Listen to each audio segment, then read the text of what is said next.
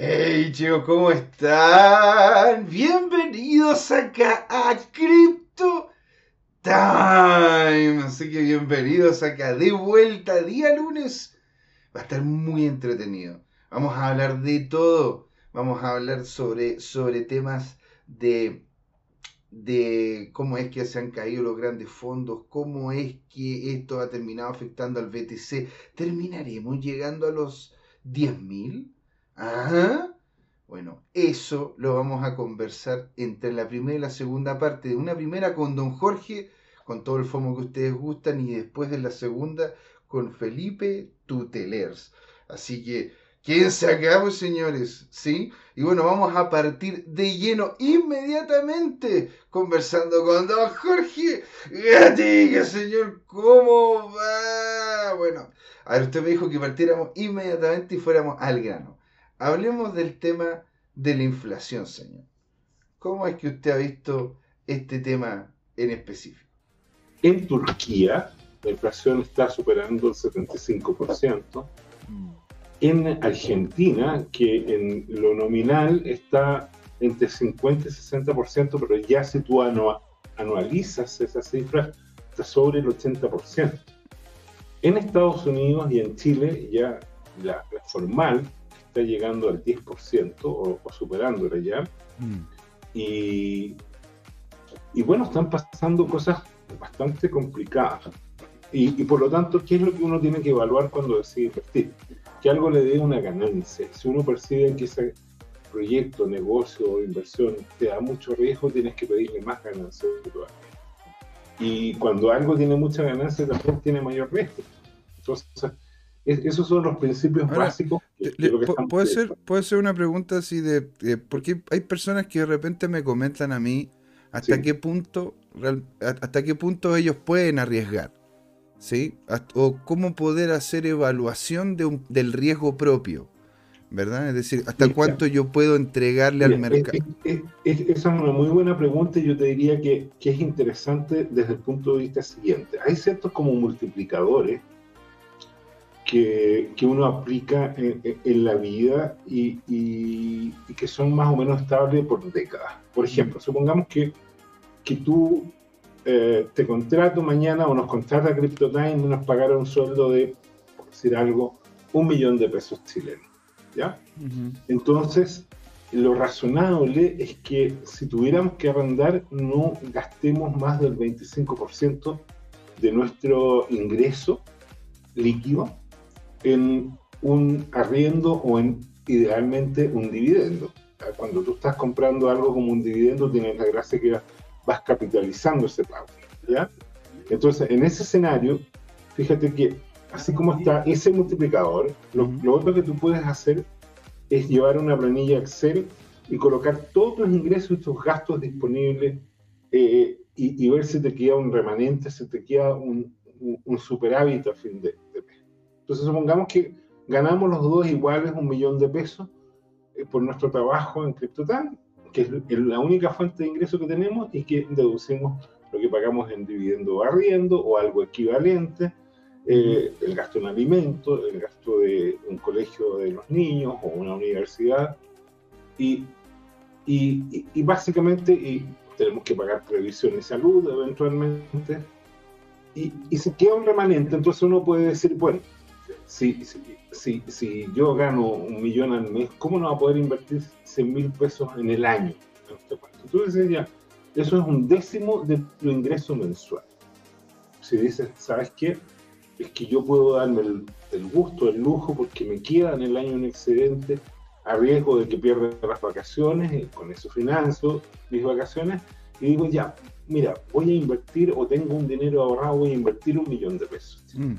Que es como decir, Mira, yo me puedo permitir, como voy a trabajar 20, 30, 40 años, en mi caso, yo ya llevo 35 años eh, trabajando. Wow.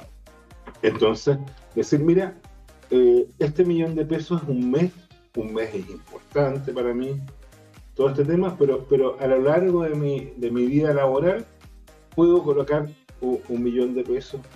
Y si pierdo, bueno, perdí un mes de, de trabajo en mi vida, pero si gano, bueno, puedo tener una historia interesante que contarle al resto de mi familia y a mis nietos. ¿ah? ¿Te fijas? Entonces, eh, ahí uno, cada uno puede, puede hacer otra cosa. Yo conté, y lo recuerdo ahora, ya había comentado el caso que tengo una, una clienta, que ella es una jubilada, que recibe una cierta cantidad. Supongamos, para hacer fácil la multiplicación, que ella vive sola y no tiene mayores gastos y que recibe, por ejemplo, para vivir eh, 300 mil pesos. Yo creo que recibe más, pero, pero, pero es para sacar rápido el cuento. Entonces, ¿qué hace ella? Esos 300 mil pesos en el mes, que probablemente tiene algo más de dinero, tiene un hijo y una hija que le regalarán, todo el tema. Entonces, ella siempre me cuenta que en cada semana se queda con un excedente de entre 15 mil y 30 mil pesos. Y hace años lo que hace es que todos los viernes ella compra Bitcoin en un, en un par de exchanges y, cómo se llama, y compra al precio que esté. A veces compra muy caro, a veces compra muy barato, a veces compra en el promedio. Como dijo Andrea Cerantitis, eso se llama la estrategia de CA.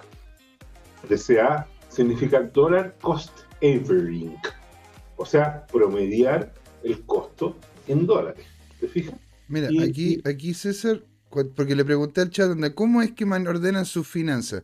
¿Tiene algún porcentaje fijo que invierten a la semana? Y César ya nos dijo, mira, yo invierto lo que me pueda permitir sin... sin me, pueda permitir perder sin afectar mis presupuestos principales. Mira, interesante. Ahora, ¿cómo cambia esto? Mira, nosotros hemos publicado un meme donde hay dos ventanillas y hay una ventanilla donde el precio del Bitcoin está a 69 mil y está lleno de gente. Y ahora que está a 20 mil dólares, nadie compra Bitcoin. Eh, eh, nadie es entre comillas, porque te cuento algo, querido amigo y socio. Fíjate que en estos momentos las estadísticas muestran que hay más gente que nunca comprando Bitcoin. Yes. Hay más de 10 millones de billeteras que tienen más de 0,1 Bitcoin. La gente que puede está comprando como nunca el Bitcoin. Eh, el, crecimiento está exponencial, ¿ah? se está disparando. Y hay más de 800 mil billeteras que tienen más de un Bitcoin. Mm. Entre ellas, qué sé yo, hay 10 mil billeteras o qué sé yo, mil billeteras que tienen más de 10 mil Bitcoin, que ya son multimillonarios. Sí, bueno, o sea, ya, está, en otro nivel, ¿no? Pero ya hay casi un millón de personas que tienen un Bitcoin. Por lo tanto, ellas mm. tienen un millón de Bitcoin y lo más probable es que no lo vendan fácilmente. Pero qué, maravilloso, pues señor. Mira, aquí Cracolo nos comenta su punto de vista, ¿no es cierto? El costo de la vida ha subido demasiado para una familia. En ocasiones como en ocasiones como esta uno tiende a arriesgar el capital que no debe gastar, como en futuros, por ejemplo que estaba hablando más arriba, ¿no es cierto? No, sé, la verdad es que a mí el tema de futuros me, produce. Bueno, pero al final, eh, si tú entiendes de futuro, es una herramienta interesante, porque puedes ir neteando ciertas eh, situaciones y va compensando el riesgo. Ahora bien, eh, todos estos mercados están muy manipulados, lo hemos visto, ¿ya? Y y se producen, eh, ¿cómo se llama? Se producen situaciones en que realmente se, se manejan los precios y todas las cosas. Ahora, yendo en, materia, porque, porque tiene que estar relacionado con lo que vamos a, ver. Mira, César Díaz dice, invierto el 70% de mis beneficios. Aquí el, el, hombre coloca ahí casi bolín. Muy bien, interesante. parece que es profesional. Ya. Mira, este es el, este es el, eh, ¿cómo se llama? El gráfico me, me acabo de dar cuenta que me equivoqué porque son de los seis meses, ya no es un año.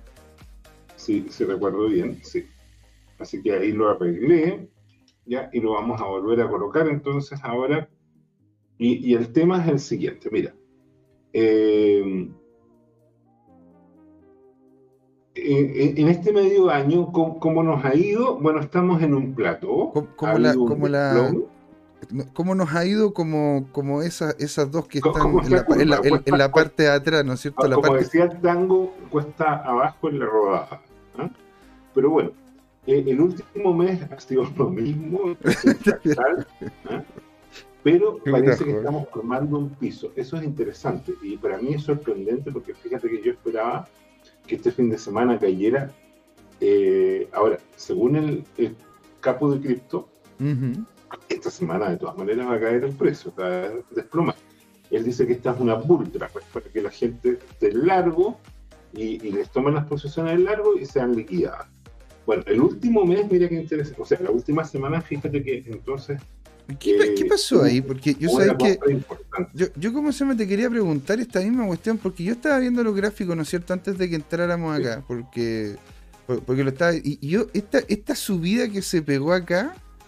Eh, ¿Cómo se llama? Sospecho, sospecho que fue una subida que alguien compró y se vio potenciada porque seguramente había gente apalancada abajo y se produce lo que se llama un squeeze, un mm. short squeeze. Entonces los que habían apostado a short y estaban apalancados tienen que cubrir o son liquidados por los exchanges porque se les produce lo que se llama un margin call, mm. palabras sencillas que se sobregiraron de su capacidad de crédito o de recursos y por lo tanto el, el, eh, eh, la bolsa los liquida.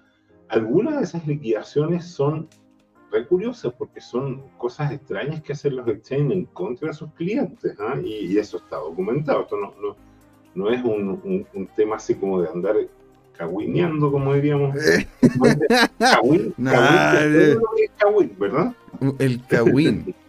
bueno, es que hay, hay, varias excepciones. Y, el último día, bueno, el último día, eh, como te decía, eh, me sorprendió que hemos tenido un repunte, se fortaleza Ahora, según el capo de cripto, como lo vamos a ver ahora, entremos en materia. Eh, pero antes de eso, la, pregunta, y tú sabes que hay un, hay, un analista que me cae muy bien porque sintetiza el cuento. Ah, empezamos con algo espérate, espérate, Jorge, pues tengo que cambiar. voy a, voy a, ¿cómo se llama? Colocar la canción ah, del FUR. A ver. Sombras tenebrosas. sí, para que, partamos como con, algo de... Esto, por el contrario no tiene nada tenebroso, fíjate que eh, son buenas noticias. Se estaría formando un piso, ¿ya? Apareció lo que se llama eh, la divergencia alcista. ¿Y qué cosa es? Que mientras la dinámica del precio tiene una dirección, que en este caso es decreciente, el impulso ¿ah? o la acción del precio asociada, el impulso está eh, en sentido contrario. Y como va subiendo el RSI, ¿no es cierto? Entonces tú dices que, que, es alcista. O sea, el precio sigue bajando, pero empiezan a aparecer brotecitos verdes, si tú quieres, como una forma de, usar una metáfora chilena. Mm. Eh, ahora, esto no significa que no podríamos caer de nuevo a los 19.000, 18.000, o incluso de 17 a 16 mil e incluso bajo 16 mil en algún mechazo, ¿ya? Mm. Eh, y llegar a los 15 mil, por ejemplo. Pero, pero, pero es sorprendente que ya eh, muchos indicadores están mostrando que ya estaríamos en el piso. Ahora, en el piso podemos estar dos semanas, dos meses, un semestre completo, seis, ocho meses. Y hemos estado, ¿ah? hemos estado todo un año en ese piso, literalmente en el suelo. Ahora, yendo a lo tenebroso, el capo de cripto publicó hace dos horas que, que están entrando a los eh, exchanges gran cantidad, pero ¿sabes qué? De Ether. Mira, en este mm. caso que llamó la atención que a las 12.40, yo diría hace como cuatro horas atrás, entraron 17.000 Ether. Después entraron 15.000 después entraron 15.000 y después entraron eh, 10.700. En realidad es al revés, porque primero entraron los que están más cercanos, creo. No, no estoy seguro. Eh, está bien la, la, secuencia original. ¿Y qué dice el capo cripto? Dice, se observa de cerca, verá que cada trampa de toros, es decir, lo que estamos ahora, esta cosa alcista que yo estaba mm, destacando, mm, mm. es como la anterior con una escala más pequeña. El más grande de, esta dinámica, digamos, de este fractal, fue 35 mil a 45 mil dólares. Eh, la tendencia actual, según el capo cripto, la tendencia pierde fuerza, pero sigue siendo bajista, y eso es importante tenerlo en cuenta. Hoy día no hemos roto la tendencia a la baja, por lo tanto deberíamos seguir bajando. Y todos estos repuntes, como lo vimos recién, son, son repuntitos, ¿te fijas? Son a una escala muy, muy pequeña. Mira, hablando, hablando de eso, de, justamente estar atento a los precios para eso uno puede conseguir lo mejor, don Javier Salinas nos comenta, creo que holdear en BTC es apostar a futuro.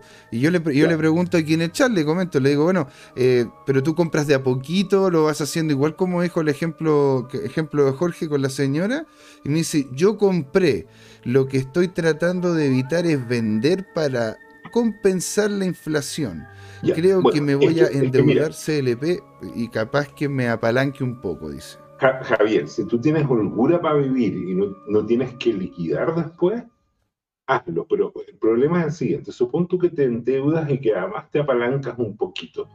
¿Qué pasa si de aquí a fin de año eh, empezamos a bajar de 2.000 o 3.000 dólares por vez? Pregunta: ¿podrías resistir que en diciembre el Bitcoin esté a 10.000 dólares? y que en enero se pegue un mechazo a 8.000 o a 8.500 dólares y después vuelva a subir, eso, eso tú tienes como recurso y holgura eh, para, para, vivir tranquilo en este cuento sin tener que decir, oh, tengo un gasto eh, inesperado, me chocaron el auto y por lo tanto tengo que hacer algo, o sabes que alguien de mi familia se enfermó y voy a tener que sacar 10 mil dólares o 8 millones de pesos para afrontar ese gasto. Eh, esas son cosas, mira, yo tengo 58 años y te podría decir que he pasado casi de todo lo que le pasa normalmente a una persona, que es que eh, queda sin ingresos de un día a, la siguiente, a veces con eh, ahorros previos, a veces sin ahorros previos. Entonces, Chile es un país muy, muy inestable. Entonces, desde ese punto de vista, hay un axioma en las inversiones que nunca te endeudes para invertir, ¿ya? Eh, porque pueden pasar muchas cosas. ¿Y por qué podría caer el Bitcoin a, 10 mil dólares si se ve que está eh, bien? podría, podría, ser que de repente China invada Taiwán y, y, automáticamente las personas se quedan en puros billetes, como, como la gente que hizo sus retiros, que mucha gente se compró autos, lo cual no es una mala inversión, porque hay problemas logísticos y entonces un auto usado, por ejemplo en Estados Unidos los autos usados se movían entre 2.000 y 20.000 dólares. Yo conozco a alguien, una, una doctora que se fue a una, eh, a una, beca y llegó a Estados Unidos y, los autos usados estaban entre 10.000 a 40.000 dólares. Habían subido, pero una locura. Y si no te gusta, bueno, no habían autos. Y tampoco hay autos nuevos, porque la, la producción está caída por toda la disrupción o interrupciones, mejor dicho, que hay de la cadena logística. Y de repente un auto, bueno, justo te falta un chip y no lo puedes entregar sin, sin el chip que controla los LED eh, de, de, las luces altas, por ejemplo. O sea, sería ilegal entregar un auto fallado técnicamente. Entonces, bueno, hay eh, gente que se compra pantalones rotos, así que yo ya a esta altura yo ya no sé qué pensar en la humanidad. o sea, si tú vas a comprarte unos pantalones rotos, o sea, eso es lo más este antieconómico del planeta. como, como decían los viejitos antiguos, mi abuelita, eh, mis abuelitos decían, cada uno sabe dónde le aprieta el zapato. Entonces, bueno. Yo no, puedo estar más de acuerdo. Esa es una de las sabidurías más increíbles de la abuela. De la abuela ¿eh? ¿Te das cuenta? Entonces, bueno, pero basta de tanto food. Yo sé que se asustaron con el tema de China y Taiwán, a pesar de que China acaba de cerrar un estrecho porque estaban haciendo unas perforaciones, unas cosas raras, y eso en el fondo tocarle la oreja a armadas de todo ese entorno que, que es un lugar conflictivo. Ahora, pero Jorge, mira, si vamos aquí, al Ah, perdón. Aquí Jorge, ¿cómo estamos en el food? Sí, pues, todavía estamos en el food. Pero mira, aquí Jorge Sería nos comenta. Jorge, yo tengo 61, te gano por, te gano por 3. te gano por 3 años. Y, ahí, como sea, más abajo dice José Miguel, se le están saliendo las lágrimas. Y le coloco así, estoy llorando por dentro. y, Javier nos dice más, un poquito más abajo, dice, Jorge. a propósito de eso. Si lo de eh, Uganda se comprueba, el oro va a dejar de ser refugio de valor. Algo que va a tener que absorber esa capacidad de inversión. Yo apuesto por el BTC. O sea, es, el hombre está diciendo de que porque va a haber abundancia de un activo en un momento en donde de hecho uno lo que quiere es mantener el valor, de ese, el valor del activo para que sea reserva de valor, van a tender la gente en una de esas a irse a este oro digital que no es fácilmente se puede encontrar simplemente en el suelo, sino que hay un algoritmo que asegura una escasez, eh, una, escasez per se. ¿Qué dices tú? Yo coincido completamente. Fíjate que eh, eh, no es exacta la metáfora oro digital, pero se puede usar. Y, hay que considerar que, que, el oro, perdón, que el Bitcoin es un nuevo dinero que tú lo puedes transferir a la velocidad de la luz. más o menos, ¿no? Un detallito con la electrónica a veces frenan un poquito las transiciones, pero, pero tú haces así y, ya podríamos pasarle un dólar, mil dólares, un millón de dólares, mil millones de dólares a, alguien de China o de Japón, te fijas instantáneamente y con una comisión que es marginal, sin pedirle permiso a nadie, que es lo clave. Entonces, obvio que en el largo plazo eh, el Bitcoin va a ser una herramienta a mucha mayor escala, y con un precio mucho más alto para realizar ese tipo de transacciones. Ahora, volviendo al precio, fíjate que alguien hizo este fractal, ¿no es cierto?, en que compara al Bitcoin con eh, la acción de precio de Google. Mm. Google se desplomó para el año 2008 cuando hubo una crisis, ¿te fijas? Y se desplomó de manera importante, cayó de un promedio de 380 a menos de la mitad, yo te diría casi un tercio, ¿ya? Mm. Porque bajó hasta 120 dólares. O sea, cayó dos tercios. ¿Y cuál es el problema? El problema es que ahora este, esta, este, esta dinámica podría repetirse y podría repetirse eh, en un fractal de largo plazo, que, que es de aquí a un año, y, nosotros estamos a mitad de camino de caer, estaríamos llegando a una parte de corrección que podría caer según este fractal, a, ¿cómo se llama? A, por ejemplo, 12 mil dólares. Ayúdame a hacer tu, la, la, paridad, José Miguel, no se, alcanza. Después puede volver a ser casi una TH por los, el orden de los... Eso es, lo que eso es lo que te quería preguntar, porque, porque ¿Ah? al parecer como que lo que está diciendo el hombre es que tampoco esta cuestión no sabe si es fudo o fumo, porque al final lo que te está diciendo es que está, está en un muy buen fondo, ¿no es cierto? Después va a venir un rally alcista que aquí yo estoy viendo que lo está, está posicionando, lo ah, está posicionando en los 3.000, no, perdón. No, tienes razón, la, onda 5 podría llegar con el Bitcoin a 180 mil dólares. Y pronto, además. Claro, 180 mil dólares, que estamos hablando que el doble de la TH anterior, pues Jorge, o sea, pero es que yo, yo, como se llama, todo este rato he tenido la, la canción de Sombras Tenebrosas y esto está pa' fomo, pues, señor. Porque ¿Está pa' fomo? Sí, de hecho, mira, vamos a, vamos a cambiar entonces la, la música. Vamos a colocar aquí. Vamos a colocar ah, aquí. Ah. No, pero, pero si tú quieres FOMO del bueno, este, este lo recomiendo. Fíjate. Miren por favor a este analista TechDev52, que ya lo hemos visto. Y a mí me encantó el patrón que podría haber descubierto. ¿Qué descubrió? Que hay una primera fase, ¿no es cierto? El primer halving que duró 336 días Después duró casi el doble, 728. Y después duró casi el doble de los 700, o, en realidad no, eh, un 30% más, 1057 días. ¿ya? Y ahí está la proporción en realidad. Y ahora habría un ciclo que podría durar 2170 días. Él está controlando esto con un 1170, indicador abajo. Pero espérate, 2170 ¿Ah? días, Jorge, ¿cuántos años son esos? Eh, eso, eso es un ciclo que termina en 2025.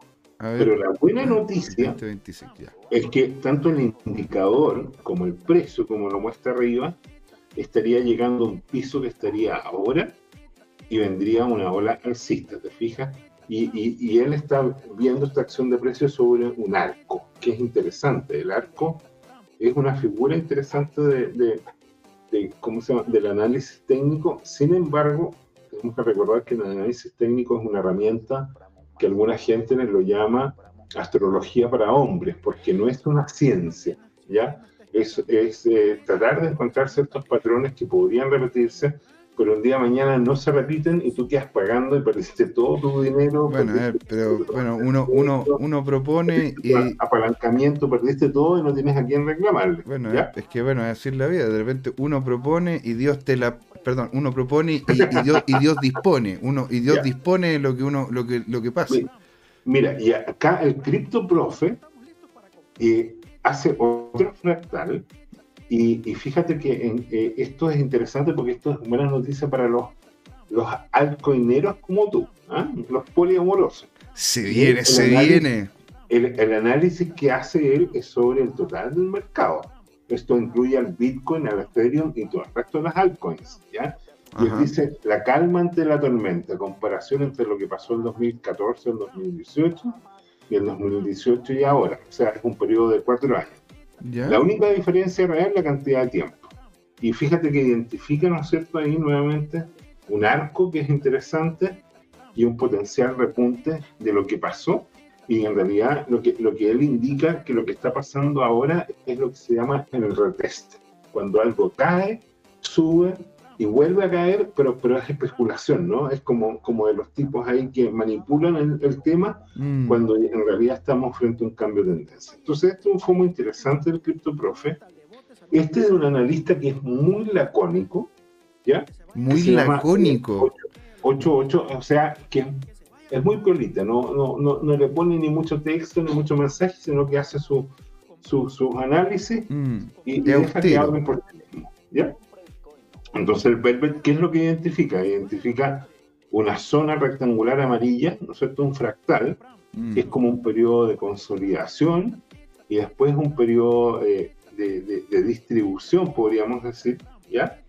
Y, eh, identifica abajo un, un, indicador, ¿no es cierto?, que es el RSI, en una dinámica de precio donde hace un, sí, es un suelo muy una semejanza con los puntos ¿ah? en ciertos periodos. Entonces, lo que él dice que para acá en junio habríamos llegado al piso del RSI y eso debería coincidir con el piso del precio del Bitcoin y por lo tanto ahora podríamos entrar en una fase, pues, mira qué interesante, son varios meses que nos quedan que va a subir, va a bajar, va a subir, va a bajar, o sea, es un lateral hasta que se produce un rally. ¿ah? O sea, eh, o sea, de hecho, nosotros, nosotros en el programa, Jorge, estuvimos conversando sobre una de las sobre lo que se puede hacer dentro de Binance. Porque hay mucha gente que me dice, a ver, pero José, ¿qué es lo que hago si es que el precio no sube ni baja? Porque lo tengo ahí y no tengo idea qué hacer. Entonces yo le digo, bueno, si usted realmente quiere sacarle partido, ¿no es cierto?, a movimientos laterales de, de en el capital, ¿no es cierto? Puede ser Bitcoin o puede ser alguno otro. Cuando uno, se, uno ingresa, ¿no es cierto?, a la zona de, la zona a la zona de futuro, tomando los resguardos del caso, tomando en cuenta lo que estuvimos hablando al principio del programa, de cuánto es lo que ustedes deberían colocar sin ser esto ningún tipo de asesoría financiera, les diría yo de que em, empiecen a ver cómo es que funciona el tema de colocar brackets de precio a lo que son los precios del, activo, ponte el Bitcoin en donde en definitiva cada vez que llega a un cierto nivel el precio, se abre y cierra al mismo tiempo posiciones de forma automática. Se puede colocar eso y mientras lateraliza el precio, se pueden obtener algunas ganancias que, no, que, dependiendo, ¿no es cierto?, de cuánto uno le coloque encima, se pueden obtener ganancias bien interesantes. En caso de que, ¿no es cierto?, tengamos una lateralización. Ya sabemos qué hacer si es que ustedes quieren hacer una posición a la venta, si es que baja, o si quieren comprar el activo esperando poderlo, poder, poder verlo, ¿no es cierto?, un precio superior. Pero en sí el tema de la lateralidad, que, de repente me, llega, me llegan varias preguntas de, pero ¿qué hago, ¿no es cierto?, si es que no se mueve el precio, pues si se mantiene lateral, que fome. Yo digo, no, pues no es fome. Es bueno en el sentido de que puedes obtener ganancia por esos pequeños movimientos dentro de un mismo canal. Y lo que hemos visto en este momento ha sido el ideal para esto. Eso es lo que llaman scalping. Exactamente. Y, y, y, las personas especialistas como tú son especiales puede ir. Es, es, como tener un jamón serrano y pegarle. Ah, pero no me hablé de jamón serrano, pues Jorge. No es que Todavía no, todavía no. Oye, dicho no almorcé, se me olvidó. Así que voy a, después de esto voy a, voy a comerme un, un jamoncito serrano, ojalá. Oye, aquí, Crypto Universo, don Juan Limón nos dice: ¿Ya vieron el colorcito verde del que se está pintando el mercado cripto? Y de hecho, señor. Miguel, adviértele y recuérdale a Juan Limón que según el crapo cripto es una ultra, ¿ah? porque hay espacio para seguir bajando. Así que eh, ten cuidado con, las tentaciones, ¿ya? Bueno, esto fue... Oye, San, está arriba en un 15%, eso solo digo. Solo digo Oye, el mercado en los últimos seis meses no mejora para nada, sigue, sigue igual en los seis meses. Eh, no sé si tú quieres comentar algo, yo eh, solo destacar, como dije acá, que, pudiera ser que el, total del mercado, como está ahí, estuviera llegando ya a consolidar un, piso y, podría iniciarse un rally interesante. De hecho, aquí Javier Salinas nos dice de lo mismo, dice, ayer Luis Armando también pronosticaba una posible tendencia de haber tocado fondo. Así que, maravilla, pues señor. Bueno, eso, eso es interesante por lo que decía Kurt el otro día. El Kurt decía, oye, pero uno debería poder eh, jugársela con un corto ahora. El problema de jugársela con un corto es que muchos indicadores ya, eh, ya mostraron que, habíamos tocado fondo. Entonces lo que queda ahora es la pregunta de cuál es el fondo efectivo y si eso le lleva un, segundo mechazo que podríamos llamar un retest. ¿Y hasta dónde va a llegar ese segundo mechazo? Va a llegar hasta 16.000, va a pasar a 16, de 16.000 a, por ejemplo, eh, 12.000, que podría ser muy puntual, un día, una semana o un mes, eh, y, ser así, si va a pegarse un, un, mechazo, podría llegar a, cerrar el gap de los 9.500, que son las órdenes que están abiertas. Bueno, hay, que verlo. Bueno, mira, para terminar mi sección me queda muy poquito. Yo, eh, eh, este es un artista que también se define como inversionista y trader. Se llaman o, su cuenta se llama Johan Miles. Y Johan colocó también nuevamente un análisis de fractales acá, re interesante, ¿ah? muy artístico, donde él muestra unas secciones, ¿no es cierto? Primero de acumulación y después de distribución, ¿no es cierto?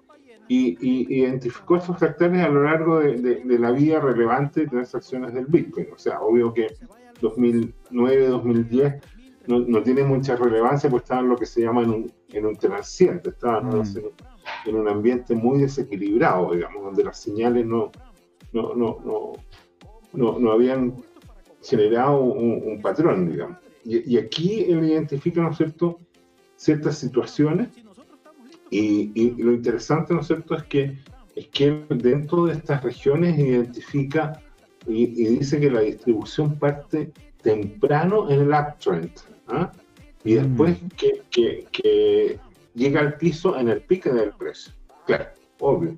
Y mm. después ahí cae y empezó nuevo.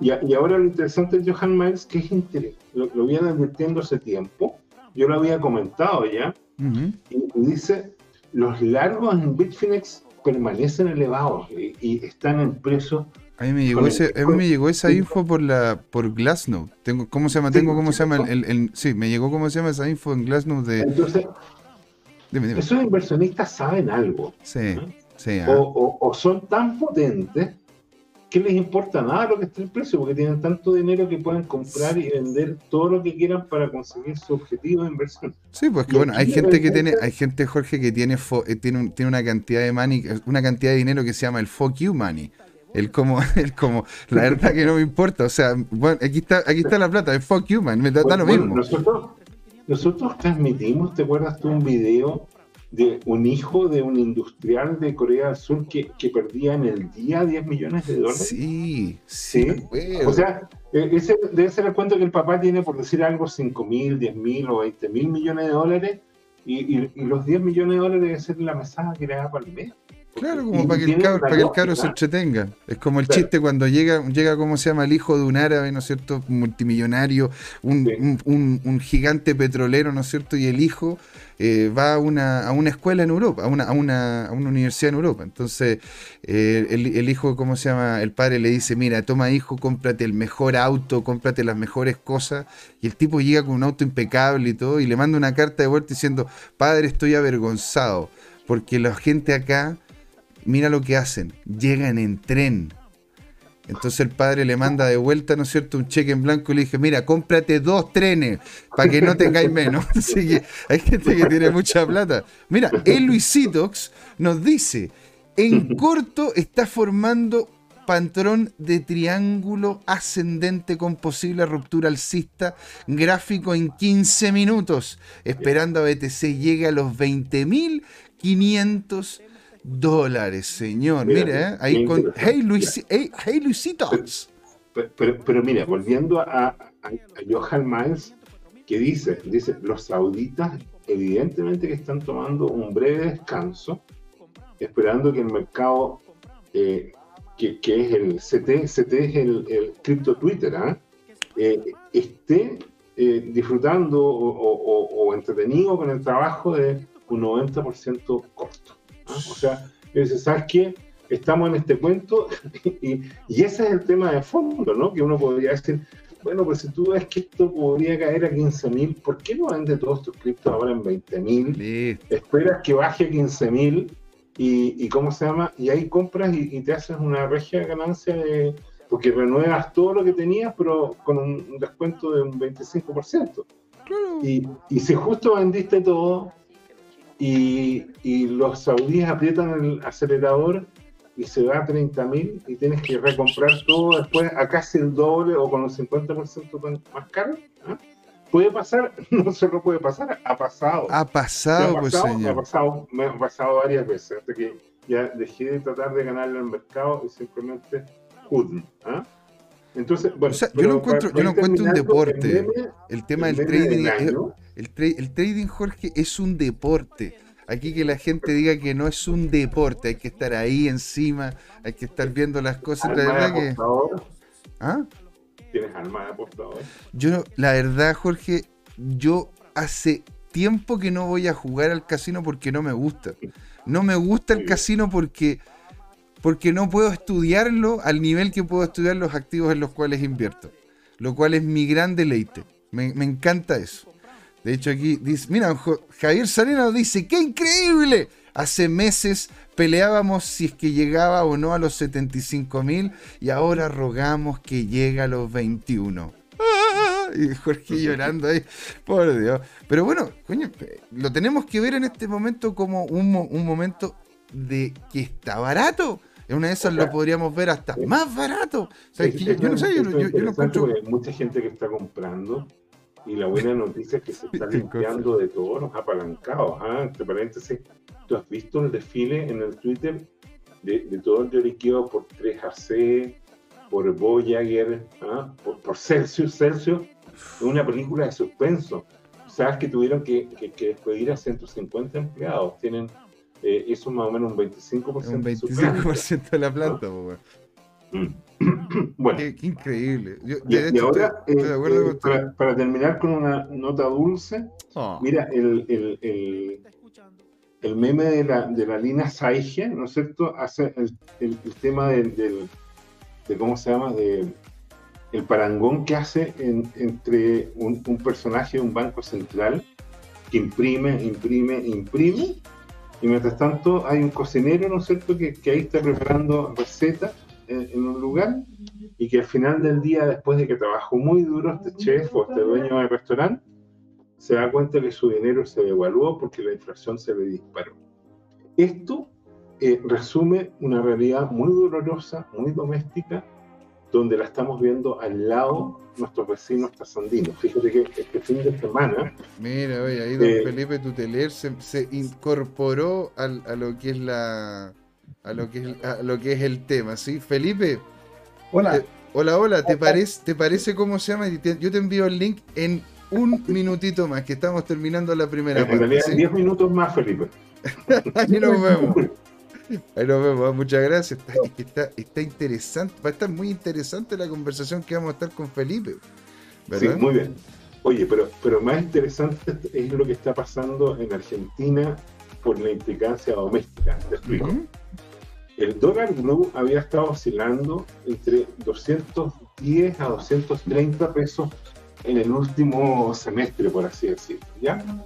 Y, ¿qué es lo que ocurre? Que renunció el ministro de Economía, que era el personaje que habían traído para renegociar la deuda, eh, por esta disputa de poder que hay entre la vicepresidenta argentina y el presidente argentino. Y, esta renuncia del ministro de Economía mandó al dólar blue desde más o menos 230, máximo en 239 pesos el dólar, a una especulación entre 270 a 300 dólares. Perdón, 300 pesos dólares. ¿Qué te quiero decir? Que una decisión política produjo una devaluación eh, de entre un 12 a un 30% porque algunas cuevas contaban que estaban vendiendo el dólar a, 320, 340 dólares. Entonces, si tú lo piensas, ahora aplícalo o al sueldo que uno recibe, suponiendo que recibimos en Chile, ¿no es cierto?, o el equivalente a mil dólares. Eh, eh, esto es que si vives o sobrevives con apenas mil dólares al mes, estoy pensando en una familia, ¿no? Una persona sobrevive, creo yo, con un, con un con mil dólares, bueno, dependiendo del país, porque si estás en Estados Unidos y te cobran 800 dólares el arriendo, la verdad es que la vayas a pasar súper mal. Pero, pero bueno, volviendo al tema de los mil dólares, imagínate que, que cae tu, tus mil dólares caen en valor entre 12 a 30%. ¿Te fijas? Entonces, mm. estás complicado con, eso. Entonces, eh, eh, ahora, ¿qué, ¿qué, tiene que ver todo eso? ¿Por qué nos importa? Porque en Chile acaba de pasar lo mismo. El último mes, Chile fue, eh, perdón, el peso chileno fue la segunda eh, moneda que más se devaluó en todo eh, el mundo. Tal cual. Entonces, el tema de fondo. No, y espérate ahora que va a venir una reforma, una reforma, una reforma tributaria que quieren sacar el 5% del PIB. Bueno, aquí, ni siquiera ni, cuando estaba ni cuando Bachelet quiso hacer la reforma pudieron sacar cerca de un 2%. Ok. Pero mira, ahora, en este, esto, esto, ¿cómo se llama? Es algo que es muy cierto, el tema de la inflación. Y de hecho en el chat también lo comentaron, me acuerdo, que estuvieron diciendo de que dado la inflación que va, se va a vivir, en algún momento se van a dar cuenta de que la forma en la cual poder, poder, poder estar en un sistema lateral, no necesariamente vinculado a lo que es la gente que está, ¿no es cierto?, haciendo, haciendo esta impresión de dólares o esta impresión de capital de forma loca. ¿Te das cuenta? Sí. Así que, pero. Me cambiaste, me cambiaste la. Me cambiaste, me cambiaste el layout, po, hombre. Yo, yo, no, pero está, está, está muy, muy bien. Bueno, entonces, señores, bueno, ya nos estamos acercando, ¿no es cierto?, al fin de el, de la primera patita. Así que todos ustedes que andaban buscando ese FOMO que todos, que todos quieren, ¿no es cierto?, de don Jorge lo que ocurre, ¿no es cierto?, que hay que saber y aprender lo que podría pasar con el food y todas las dinámicas del Bitcoin, ¿sí? Don Jorge, una, algo, más que decir para podernos ir ya a lo que es el intermedio y invitar a Felipe el segundo? Eh, mira, eh, sí, lo último que quiero decir es que eh, el Twitter de arroba tu time ha ido publicando mucha esta información que es a veces hasta contradictoria y cada uno tiene que como decía eh, nuestros abuelos, eh, ver dónde le aprieta el zapato y elaborar su estrategia. ¿ya? Y, bueno, alguna de esta información a uno le permite corregir su estrategia. Yo te diría que aquí hay dos, dos cosas. Seguimos en una tendencia bajista, pero aparecen repuntes alcistas bastante sorprendentes. Como te dije, yo este fin de semana esperaba que se hubiera desplomado más el precio. Yo también. Según el capo cripto, se ven señales, ahora si el Ethereum se desploma, la pregunta es, ¿arrastrará el Bitcoin? La sensación que hay, recordemos la previsión del Capo Cripto, dice que el Bitcoin ya corrigió y que sin embargo queda una corrección del 40-45% de las cripto todavía. Mm. O sea, eso significa que si tienes el Ethereum a 1100, 1000 dólares, vas a caer a 600, 500, incluso 450 dólares el Ethereum. O sea, eh, eso es, interesante mm. eh, porque da una oportunidad para los criptoactivos que tengan valor, porque sean proyectos o ecosistemas interesantes, en un repunte decir, ¿sabes qué? Eh, yo creo que voy a esperar esa, esa corrección importante que queda. Hey, Luisito, hey Luisitox, sí nos dice, son solo rebotes para seguir cayendo. Entonces el hombre aquí nos está comentando que son Pero, Entonces aquí aparecen dos preguntas claves, ¿cierto? Una es, ¿cómo lo sabe?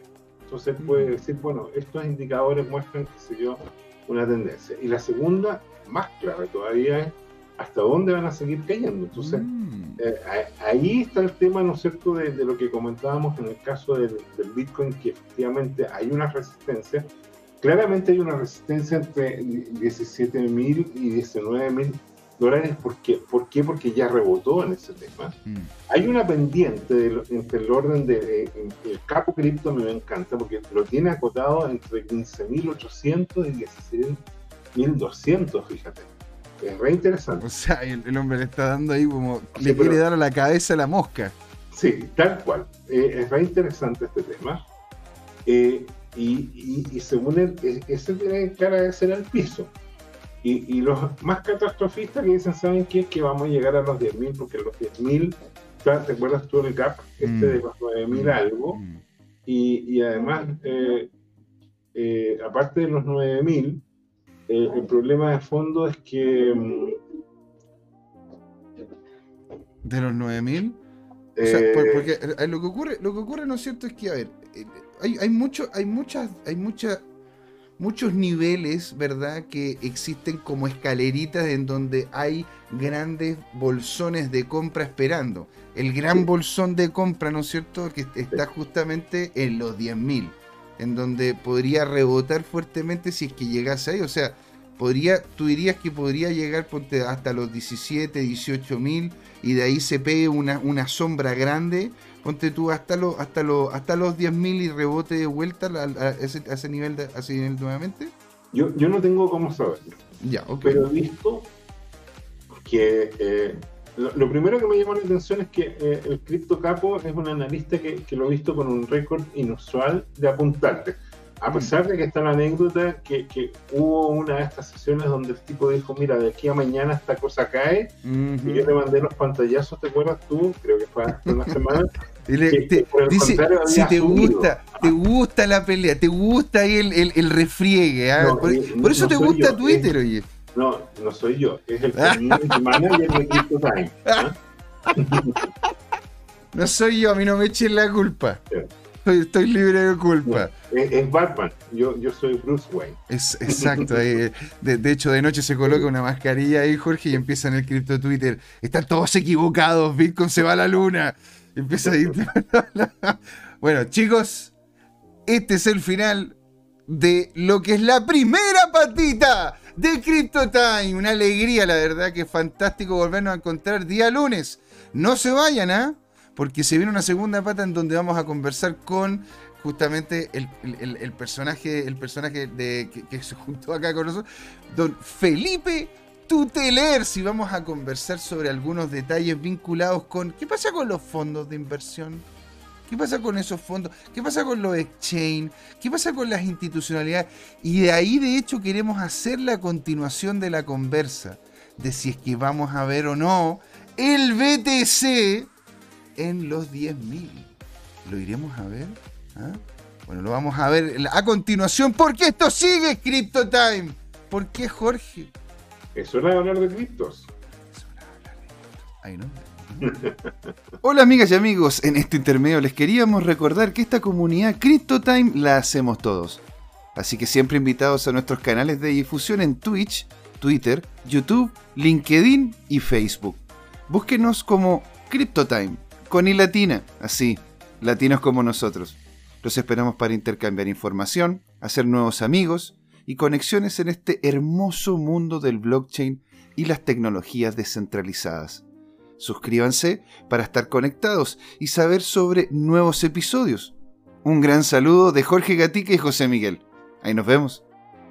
¡Hey chicos! ¿Cómo están? Bienvenidos de vuelta aquí a la segunda patita de Crypto Times, ¿sí? Y aquí estamos con un amigo de la casa, la segunda vez que aparece, de muchas más que van a ser, ¿no es cierto? Don Felipe Tuteles, señor, ¿cómo va? Welcome, welcome. Bienvenido. Muchas gracias. Hola, JM. Hola, Jorge. Un gusto estar con ustedes. Alegría, señor. Ahora, para la gente que de repente no, no lo conozca, don Jorge, si nos puede dar uno, unas luces referente a quién es, quién es don Felipe.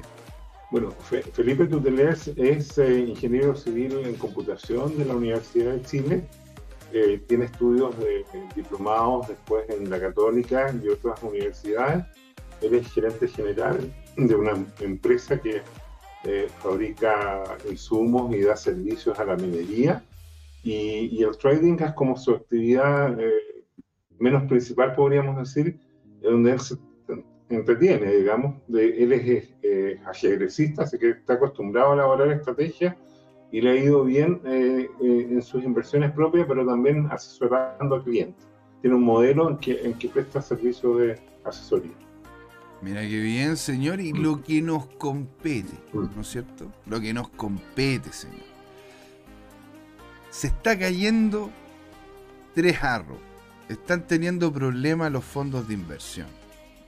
¿Cómo es que ve, cómo es que se ven las cosas, pues, Felipe? Porque es lo que estuvimos hablando un poco antes del programa ¿no es cierto?, sobre las dificultades que está teniendo el mercado y todo.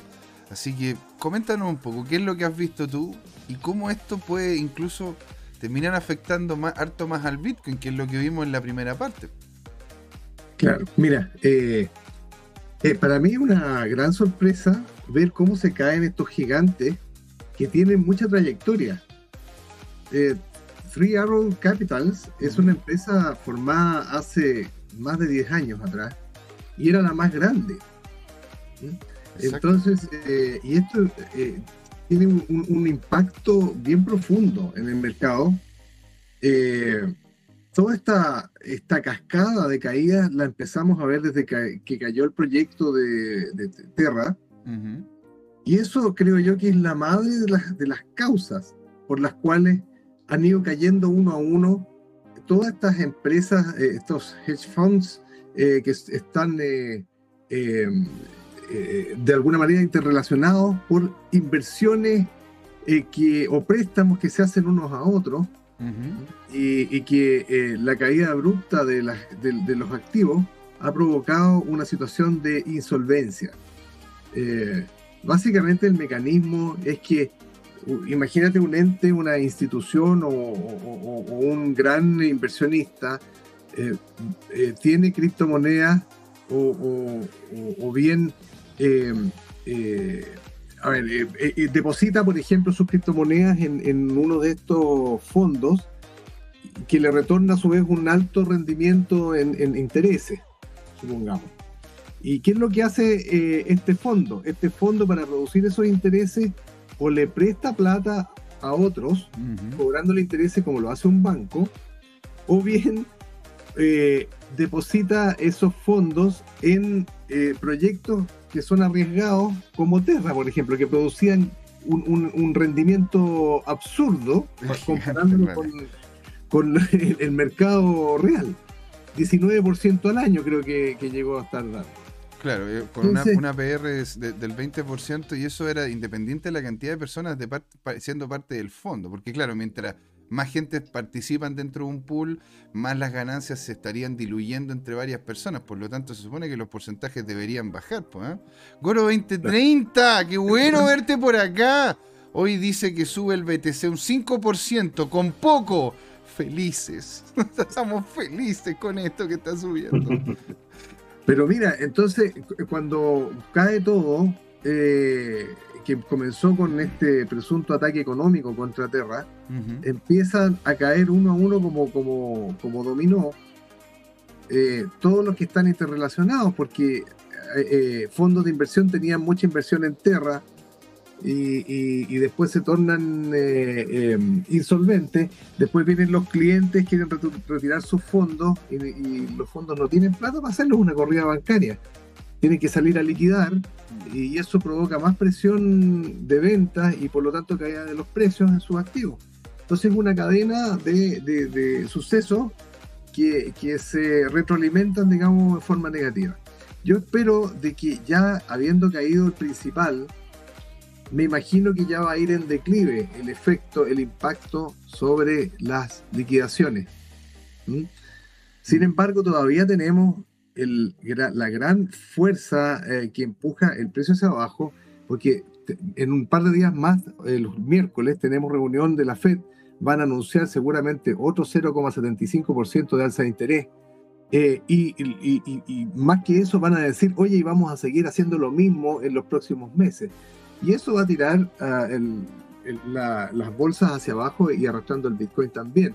Si ustedes ven esta alza, yo, pucha, no quiero ser negativo, yo quiero que suba el Bitcoin, pero yo veo que esta alza que tiene hoy día el Bitcoin es, es un bull trap. O sea, es, como, eh, es, como, un rebote, el rebote del gato muerto. del gato muerto. Mira, hoy Tomicro está con nosotros. Buenas noches, señores. Llegué súper tarde. Tomicro, tú nunca llegas tarde. Siempre las puertas están abiertas, así que es genial que estés acá con nosotros. Un saludo a Camcita y un saludo a todos. Se está juntando toda la banda, qué excelente. Genial tenerlos acá. ¿eh? Entonces, porque de hecho yo lo que te encuentro es mucha razón, en el sentido de que estos fondos de inversión importantes tenían presencia y que ya estén cayendo y que el mercado ya haya como asumido esta pérdida, ¿no es cierto? Y que haya asumido esta baja, pero realmente ya la terminó de asumir porque esto, esto yo creo que va, va, a terminar repercutiendo. Porque imagínate, yo estaba aquí haciendo como un scroll down en la cantidad de proyectos que estas personas estaban invirtiendo. O sea, imagínate, en varios proyectos los cuales claramente no eran, no eran, no eran poco, no es poco capital. Y mira cómo es que también ha tratado, ¿no es cierto?, el mercado a Solana y a Terra este último tiempo. Ni él tampoco ha, ha tenido, como sea, el mejor de los desempeños, ¿verdad? Esta de hecho ya no existe, ya se fue, esta se murió. Así que imagínate, yo lo que yo lo que encuentro interesante es que en realidad estos fondos estos fondos no hayan sido un poco más recatados con sus inversiones, con el tamaño que tienen eh, y que fuesen tan eh, tan loose, tan, eh, tan tan sueltos, ¿no es cierto? Con el tema de la entrega de capital. Eso, eso se debió a que en algún momento el capital estaba muy dulce, que era muy fácil poder pedir, poder pedir plata, o, es en sí un, problema inherente de estos fondos de inversión que en sí tienen que necesariamente posicionarse en un nivel de riesgo superior, si es que se están, sobre todo si es que se están vinculando a industrias nacientes. Sí, yo pienso que esto es raya en la irresponsabilidad. O sea, es una cosa ¿Y, sabes por qué? Eh, porque no están regulados, justamente, porque han, actuado como banco, pero bancos mucho más arriesgados y responsables, eh, porque nadie les pide cuenta. O sea, la única cuenta que tienen que dar ahora, oh, se perdió la plata, firmamos una bancarrota y que nos liquiden, pero no pasa nada más, pues. Entonces, ¿tú crees que a un banco le permiten hacer ese, llevar ese nivel de riesgo? No, no le permiten, porque están, eh, están eh, digamos, supervisados por las respectivas superintendencias. Bueno, eh, fíjate que es exactamente lo que, el argumento que estaba circulando respecto de que gran parte de, este um, descarado, este invierno cripto es producto de la Fed que no hizo su trabajo de controlar, perdón, de, de la SEC, de la, Secretaría de la Comisión de, de Valores de Estados Unidos, eh, en, que, en que tenía efectivamente desregulado todos estos valores, porque estos al final, muchos de ellos son securities, o sea, son, son herramientas de inversión que, que, que no es un tema, como, dicen algunos eh, traders, de, de, que la gente compre, que haga lo que quiera con su plata, no, porque son herramientas que, que, que están basadas en, en, comillas, la confianza, pero que tienen que cumplir ciertos requisitos. De lo contrario, se, se, produce como un, un, circo, una chacra en que cualquiera eh, llega y, y, saca un meme coin y no tiene consecuencias. Ahora, yendo, yo creo que al fondo de este asunto, fíjate que lo más importante es que hemos hablado de que la inflación está desatada, pero el tema de fondo es que en Estados Unidos eh, la Fed, que creo que es la de Minneapolis, porque estos son bancos regionales, ¿no? Eh, hay varios, eh, ya detectó o midió o anticipó o proyectó que Estados Unidos por segundo trimestre va a tener un crecimiento negativo. O sea, técnicamente Estados Unidos, una parte importante, está entrando en recesión. Cuando hay recesión, la economía se contrae y en teoría los precios deberían empezar a bajar. Y por lo tanto, ya el mercado está descontando que para el próximo año, para el 2023, se va a producir una, una, caída de la tasa de, interés en, creo que en, más de un 2%. O sea que todo esto que ha subido va a bajar, ¿ya? Entonces, eh, ¿por qué? Porque la economía estando, estando débil necesita tasas de interés más baratas para que eh, sea conveniente tener dinero en depósitos a plazo, por ejemplo, y empiece a fluir a los comercios, a las empresas y empiece a activar la economía. Así funciona como a grosso modo este equilibrio. Entonces, lo que yo rescato, insisto, es que eh, la, la, Fed ya va a tener que dejar de apretar y subir las tasas. Eh, y, aquí se produce un problema, eh, que, que yo diría que es el dilema fundamental. Si tú la inflación la tienes alta y subes las tasas para dominar la inflación, lo que produce es una caída de la economía. Y si tú, eh, y por lo tanto, ese es un fenómeno, pero, pero si tú dejas las tasas como están y sigues con la inflación disparándose y el crecimiento bajando, tienes un, una fase de esta inflación. O sea, que, que es como, para simplificarlo, como decía el poeta, si me dejas el cuchillo me matas, si me lo quitas me muero. Entonces, eh, eh, eh, no es fácil en este momento ser banquero central en Estados Unidos y, tomar una decisión de, cómo gradúas este tema. Lo dijo alguno de las analistas, fíjate que yo solo para aprender le puse, y, cuál sería la tercera opción que usted colocaría? Pues, porque, porque no puedes criticar a las dos. A lo mejor es un falso dilema y hay un, camino intermedio. ¿Cómo lo ves tú, Felipe? Bueno, eh, mira, eh, es el gran dilema porque yo, ¿sabes que Yo apostaba eh, hace meses atrás en que yo no pensaba que Powell iba a subir las tasas menos de esta manera, porque ya había datos concretos de desaceleración de la economía norteamericana, de hecho el primer trimestre fue negativo, y yo decía, pero ¿cómo eh, él va a jugar a favor de que haya otro trimestre que entren técnicamente en recesión? Después, el, la crítica que va a recibir va a ser enorme. Eh, porque, mira, el problema con, la, con la, las recesiones es que eh, uno no sabe cómo pararlas después porque empieza a haber un, un aumento del desempleo y eso provoca una mayor aceleración de la caída porque eh, eh, se produce cada vez menos consumo eh, y todo cae más rápido al final. Y levantar eso, yo creo, no sé, pienso que es más difícil que detener la inflación. tú tienes razón, porque eso fue lo que pasó en Japón durante décadas. Pero durante décadas, una, una deflación constante también por eso mismo. O sea, tenían problemas para poder. De hecho, tanto fue así de que, de que de hecho en Japón se tuvo que doblar la cantidad de dinero circulante, que es, un caso casi histórico, o sea, no hay, no hay ningún otro lugar donde el, Banco Central haya decidido por, por, voluntad propia hacer aumento casi el doble de la, de la masa monetaria que tenía un país para poder hacerle frente, ¿no es cierto?, a esta baja de, de, capacidad adquisitiva que se estaba teniendo en el, en el, mismo sitio. Y aparte que ahora también está sufriendo de nuevo Japón porque está cayendo nuevamente el valor de la moneda en contraste con el dólar.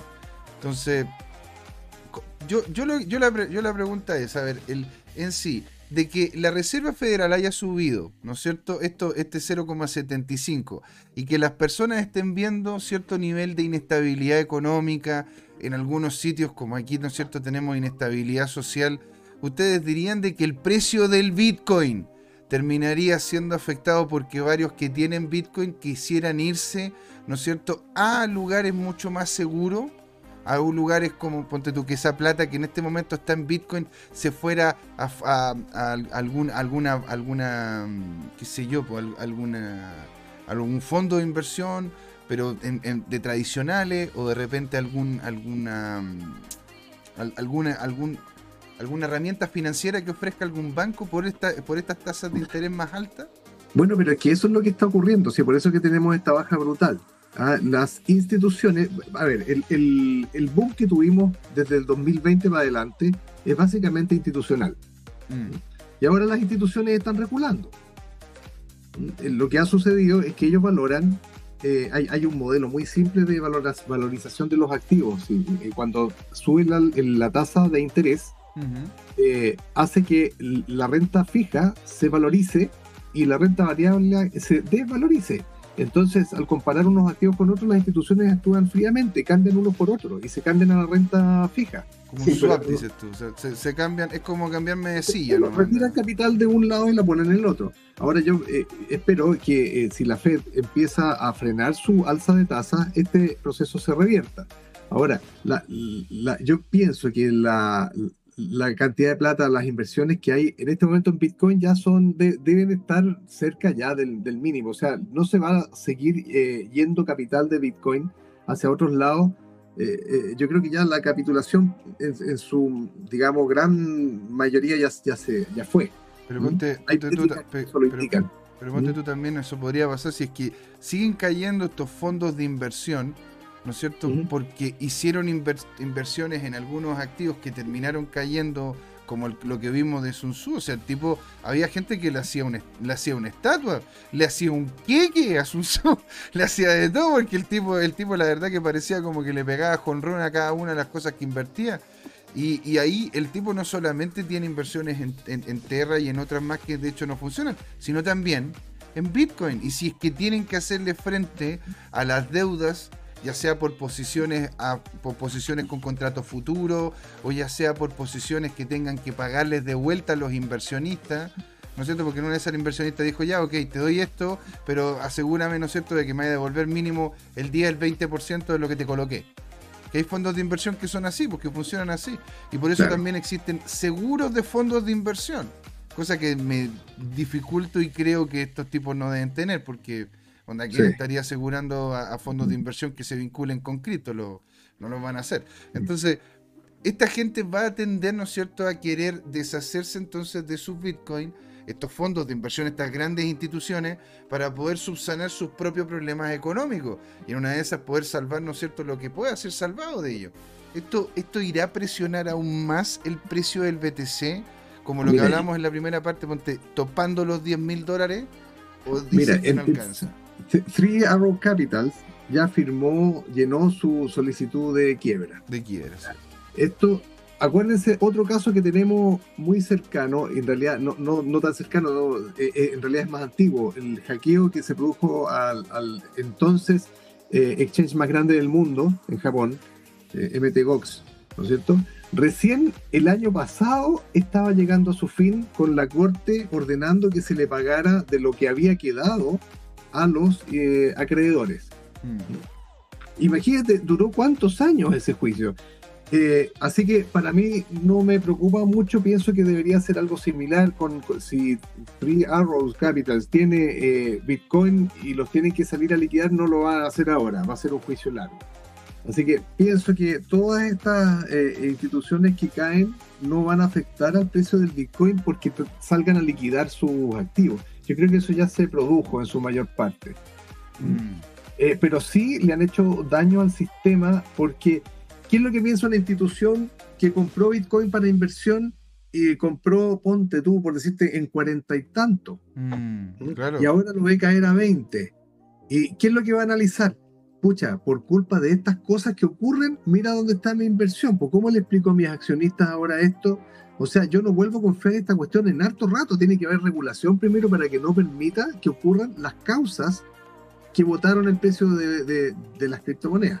Pero espérate, la gran mayoría de las bajas del precio de las criptomonedas De hecho, podríamos incluso decir en su momento, ponte que, es lo que terminó ocurriendo cuando bajó el hash en el cuando cuando cuando entraron cuando cómo se llama China se puso difícil qué pasó no es cierto cuando cuando cómo se llama em, tuvo hubieron problemas en Kazajistán no es cierto que era un, que era uno de los hubs mineros porque era barata la electricidad y todo porque porque hubo la pelea entre entre Rusia y Ucrania. O sea yo creo que de hecho Bitcoin ha sido más afectado por estructuras reguladas por por conflictos entre estructuras que se supone que son reguladoras, como los estados, tanto el estado de Ucrania como el estado ruso, más que por el mercado abierto como tal. Yo la verdad que estoy, yo, he hecho como, como la misma llamada que estuvimos conversando, en el tema de que estos mercados, este tipo de baja, claro, en una de esas va a espantar a este tipo de, de inversionistas,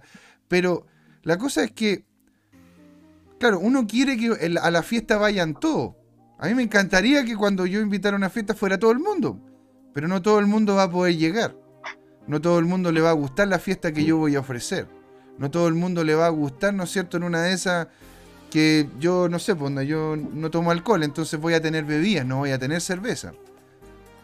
¿Te das cuenta? Entonces no necesariamente todos tienen que estar invitados a la, a la, fiesta. Y de repente los que se sumaron a la fiesta y que están dispuestos en este momento a soltar el capital, son los que llegaron porque los, invitaron, o llegaron de paracaidistas o porque no tenían idea dónde se estaban metiendo, no tenían idea de la fiesta en la cual estábamos todos, la que todos, estábamos todos disfrutando. Así que yo, yo, yo, entiendo. Ahora, yo personalmente encuentro que sí que ya el, mercado hasta cierto punto, sobre todo con la caída de Tris Arrow, la, ¿cómo se llama? los problemas que ha tenido también algunas inversiones de Alameda Research, y todos los cambios que se quieren hacer de forma institucional, yo lo que menos veo es que esto tiene que ser regulado para que entren ese tipo de inversionistas. Cuando estuvimos hablando, ¿no es cierto?, hace unos varios meses atrás, sobre lo que pasaba con el, con el, con eh, cuando el mismo JP Morgan decía de que esto era tóxico y después se metió a esto y ahora está invirtiendo en esto, para después ahora decir que, que de nuevo esto es bastante tóxico y que y que no y que es posible que esto todo se vaya a hacer. O sea, al final, aquí voy yo con este con, esto que estoy comentando, aquí en sí personalmente encuentro, y esta era la dinámica, esta era la conversación, yo creo que hasta cierto punto estamos ya topando bottom bottom. Eso es lo que creo yo, puedo estar equivocado. Mira, quiero... Eh, déjame, déjame obtener una, una cosa de los dos. Aquí llaman bottom bottom a los 20.000, a los 15.000, a los 10.000, porque las diferencias son 25 y 50% de caída.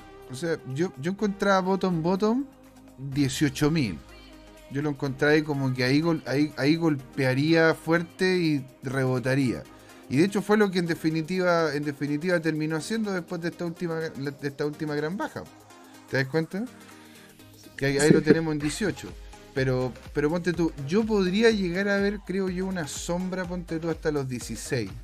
Que podría llegar y para poder llenar algunos unos ahí, en el peor de los casos 12. Pero yo creo que ya estamos en el fondo fondo. ¿Tú, tú, tú Felipe, dices que vamos a ir más abajo? Mira, yo creo que eh, nadie puede predecir realmente el bottom. O sea, yo lo que pienso es que cuando ocurre el bottom, creo que se va a notar. O sea, se va en ese momento vamos a saber qué es el bottom. Pero ¿por qué vamos a saber eso? Porque hay métricas que eh, históricamente han mostrado el bottom. Eh, esas métricas, por ejemplo, la más famosa es la relación entre el, precio realizado y el precio eh, de mercado. Cuando alcanza cierto ratio, históricamente ha significado, ha, eh, marcado el voto, porque desde ahí se ha empezado a recuperar. Si vamos al 2015, ese ratio más o menos fue 0.67 o 0, no, perdón, 0.6. ¿Mm? Después, en, eh, noviembre eh, de 2018, me parece, fue un poquito más alto. Si seguimos esa línea, todavía no hemos llegado a eso. Estamos en 0, 40 y algo en este momento, 0,50, algo por el estilo. No, la última que lo vi ya no me acuerdo, pero le falta un poco para llegar a eso. Eh, Y bueno, y no, no podemos calcular exactamente cuál va a ser el precio de eso, porque es un precio entre valor de mercado y valor realizado, y esas dos cosas son variables. Cuando nos vayamos acercando, ya estemos a punto, ahí yo creo que va a ser más preciso, pero yo en este momento lo estimo en torno a valores. A ver, si llegamos a valores parecidos al botón de 2015, tendría que ser del orden de 13.500, más o menos. De, 2015. Salvo un mechazo que se pegue así como puntual. Eh, a los 12.000, qué sé yo, pero, pero yo creo que va a cerrar por ahí en 13.500. Si no es tan profundo, vamos a estar en los 15.500 más o menos. Esos son los dos bottoms que yo me imagino en este momento sin decirte que estos van a ser, sino que en el momento que ocurran vamos a poder calcularlos mejor. No, no, está, está sexy la, aproximación, está sexy. Porque en realidad tiene sentido con, con, lo, que está, lo que vimos también con algunos analistas. Jorge, estás comentando algo.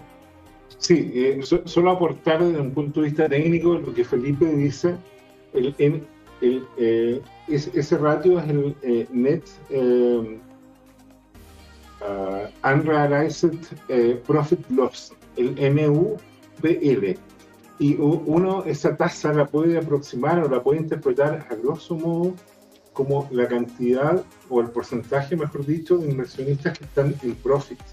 Fíjate que, si me permites el paréntesis, hoy día más del 80% de los tenedores de Ethereum están en, pérdida. Creo que es como un 15% de los tenedores de, Ethereum que están en ganancia. ¿Qué significa eso? Que, que Ethereum en algún momento podría retornar a, un precio interesante, supongo que a, a 2.000, 2.500 dólares, y la presión de venta va a ser enorme, porque mucha de la gente que está en pérdida va a querer sacarse rápidamente la pérdida encima. Entonces, eh, eh, eso demuestra un, potencial bajista pendiente hasta que no aparezca una, demanda potente. En el caso del Bitcoin, yo eh, la verdad es que no me he fijado en el valor, me he fijado solamente en la tasa y efectivamente el, que Felipe diga, mira, con dos tercios estamos bien, ese es un indicador sano. Con dos tercios dirías tú que es sano. Y, en ese, lo que, bueno, dice el 67%. Sí. Y mira, y hay otras métricas, no solamente esas, sino que también se, eh, hay que poner mucha atención eh, al eh, Spend Output Profit Ratio, que es el, es más, mira, básicamente calcula las últimas ventas eh, eh, a si están vendiéndose los Bitcoin en pérdida o en ganancia. Eh, y si lo, esto lo llevamos a un segmento de los long term holders, ellos ya están vendiendo en una buena cantidad en pérdida. Y normalmente eso ha sido un signo de bottom. ¿Mm? Cuando empieza a pasar una capitulación, ¿verdad? Ahí ya estamos cerca del bottom son varias métricas que como que llevan, eh, que confluyen eh, a, hacia un mismo punto. Por eso que tengo confianza que ya estamos cerca, pero el, problema es que lo que tú mencionabas delante, que eh, apenas empieza a subir los que han estado en pérdida y aguantaron, quieren sacarse esa espina, entonces demora después en, en subir nuevamente, aunque ya hayamos llegado al bottom. ¿Mm? Hay un periodo de consolidación en que lentamente se empieza a recuperar, no es tan rápido. ¿Por qué también lo estoy viendo yo como bottom? Porque imagínate, aquí lo tenemos, de hecho, que fue lo que comentó Don, Luis en el, el domingo en, en, Crypto Trading Time, desde las 7 hasta alrededor de las 9 de la noche que lo tenemos, ¿verdad? Eh, que ahora estamos en el ATH del 2017. Estamos en el bottom, ¿no es cierto? O sea, el, el, bottom de este precio es el ATH del 2017. Por eso yo lo encuentro que es como, es como se llama, un, una, por lo menos un nivel de precio, un nivel de precio que, que, se va a tender a aguantar. Por eso yo encuentro que en este momento se estaría más lateralizando. Pero eso es lo que, eso es lo que estaría viendo yo. Yo, encuentro que podría, y puedo estar totalmente equivocado, pero yo lo vería lateralizando por lo menos los próximos, los, incluso hasta, hasta un par de meses, uno, un mes o dos meses, y de ahí yo, yo como se llama, viendo, ¿no es cierto?, cuáles han sido las ondas correspondientes, habiendo visto lo que hemos colocado también en arroba tu CryptoTime, los analistas, de hecho, tiendo a pensar de que esto tendría que tener, sobre todo a final de año, ¿no es cierto? Una, una, si es que las cosas se dan tan bien, porque podríamos entrar, cosa que también conversamos en la llamada previa, ¿verdad? ¿Te acuerdas el tema de la, del segundo, de, la, de, la, como de la cuarta ola, de la quinta ola, que al parecer viene bien potente, ¿no es cierto? Y tema... Y, bueno, ya les, ya le hemos entregado lo suficiente, las suficientes herramientas al Estado para que nos puedan cerrar nuevamente. Pero yo creo que si las cosas van bien, podríamos ver a final de año una, una, una, una, una, empezada, una empezada al alza. una subida. Perdona, mira, yo creo que esa, claro, tú ves ahí un, nivel simbólico fuerte de resistencia por un lado y de soporte por otro, pero es más bien simbólico, es nada más que una coincidencia del gráfico. ¿ah? Pero no porque sea el máximo del ciclo anterior, creo que hay un buen soporte ahí, yo creo que mandan más los fundamentales. La casualidad, es una casualidad un poco que estemos ahí parados los 20 quizás, eh, que es el mismo máximo del, ciclo pasado. Pero yo creo que es más importante, pesa mucho más los fundamentos, que es eh, lo que te estaba eh, mencionando hace unos, minutos, el comportamiento de la demanda yo creo que tiene que ver más con esas métricas. ¿ah? Cuando ya una cantidad de, holders de largo plazo empezaron a vender, creo que es la capitulación final, porque son los que más paciencia tienen. Entonces, cuando ellos empiezan a vender, ya, ya todos los demás ya vendieron, ¿te fijas? Mm. yo, discrepo de eso. ¿ah? Yo, yo pienso que lo, lo, que ha pasado, eh, yo creo que estamos entrando a zona de capitulación, la verdadera capitulación no ha ocurrido. Yo creo que queda un mechazo más como para decir mm, ya. Con esto capitularon. Porque lo que hemos estado viendo es que hay una pequeña demanda continua de lo que llamamos, ¿no es cierto?, los, los, camarones, que son los que han estado comprando de, a un Bitcoin, de a 0,1 Bitcoin eh, de manera continua algunas ballenas han renovado de manera espectacular su, su portafolio, eh, lo vendieron caro y lo compraron a menos de la mitad del precio, un tercer precio. Pero los que han estado vendiendo en capitulación, yo diría ahora último, han sido los mineros. Y, el caso más claro es el de los argentinos, de Bitfans, que están basados en Canadá, que incluso compraron Bitcoin en, en enero, o sea, compraron caro y ahora tuvieron que vender barato. Entonces, eh, ¿y por qué? Porque tienen que empezar a pagar las cuotas de los créditos con los cuales compraron los terrenos o arrendaron los terrenos, los galpones, las máquinas, y además tienen que pagar los sueldos su gente. Entonces, mm. eh, está complicado el, tema, insisto, por las liquidaciones de los mineros, algunos, entre comillas, liquidados eh, por, eventos externos y otros porque necesitan hacer caja para, para, para seguir manteniendo su negocio.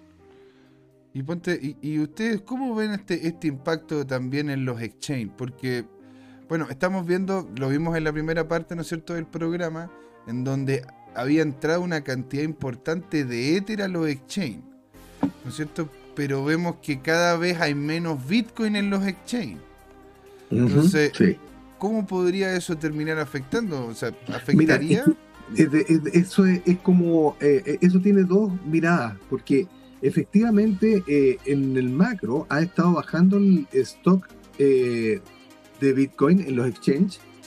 Y yo creo que por dos razones, hay, no sé cuánto pesa cada una, pero, pero una de las razones es porque hay temor eh, de que en algún exchange no te permitan, haya un corralito.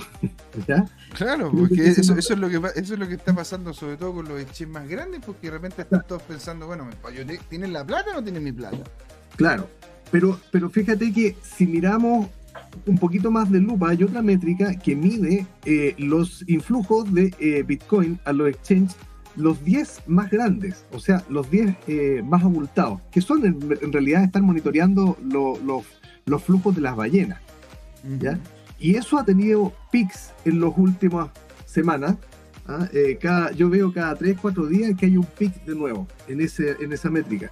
Y eso quiere decir de que hay grandes eh, holders de Bitcoin que están vendiendo su, una parte, por lo menos.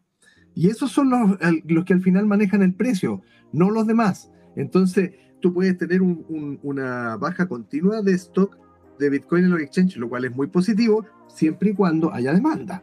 ¿ah? Mm. ah si hay suficiente demanda, eso es gravitante. Pero si no hay mucha demanda, no, no afecta demasiado. Y más encima, si tenemos estos otros grandotes que, que cada 3, 4 días meten una cantidad grande de Bitcoin en los exchanges y los liquidan rápido, eh, entonces no, no sirve de nada que vaya bajando el stock en los exchanges. Mira, un buen punto. ¿eh? Oye, aquí yo quería comentar, porque se para que no se me pase, que el señor M. M. Ronetu5, R. Ronetu5, dice: Saludos, Padawan, Mr. One Two por acá. Saludos también. Saludos para él. Mr. One Two dice acá. en un grupo de WhatsApp donde él participa. Ah, pero muy, bienvenido, pues señor. Bienvenido aquí a la familia CryptoTime. Suscríbase. Aparte, apriete el botoncito ahí abajo. Suscríbase para recibir solo conversaciones dinámicas muy interesantes que vamos también, también tener con Don Felipe. Javier Salinas nos comenta, muchos Ether están entrando a los exchange para poder hacer stacking hasta el merge. Bueno, eso tiene, eso, tiene mucho sentido. Sí. Eso tiene mucho sentido. De hecho, lo estuvimos conversando con. Una y otra vez. ¿Cómo, disculpa? El merch famoso lo han estado postergando una y otra vez. Al final yo no, sigo Ether, pero, pero yo eso es lo que veo en las noticias. Continuamente veo, ya lo postergaron de nuevo. No sé como el meme. sale Vitalik así, barbón y viejo, y diciendo, ya viene el Ether 2.0, y sale abajo, 2072, no sé. Pero, eh, bueno, de hecho estuvimos conversando ese tema a profundidad, ¿verdad, Jorge? Lo estuvimos hablando con Patricio. Sí, claro. Y fue muy interesante porque ahí Patricio nos comentó cuál, era, cuál era el problema inherente, aparte de también el tema del movimiento del capital, porque si nosotros tomásemos, ¿no es cierto? Incluso dejando fuera lo que son los, los proyectos pequeños, lo que podríamos decir que son como el molido, ¿verdad? Lo, restante, pero los proyectos grandes, grandes dentro de, dentro de Ethereum, este es un movimiento de capital, es uno de los movimientos de capital más grandes del mundo. Uno de los movimientos de capital más grandes de la historia. En, mover justamente esa cantidad de, desde una plataforma a otra, en lo que implica, ¿no es cierto?, la cantidad de cosas que maneja Ethereum. Entonces, no es algo, no es algo sencillo.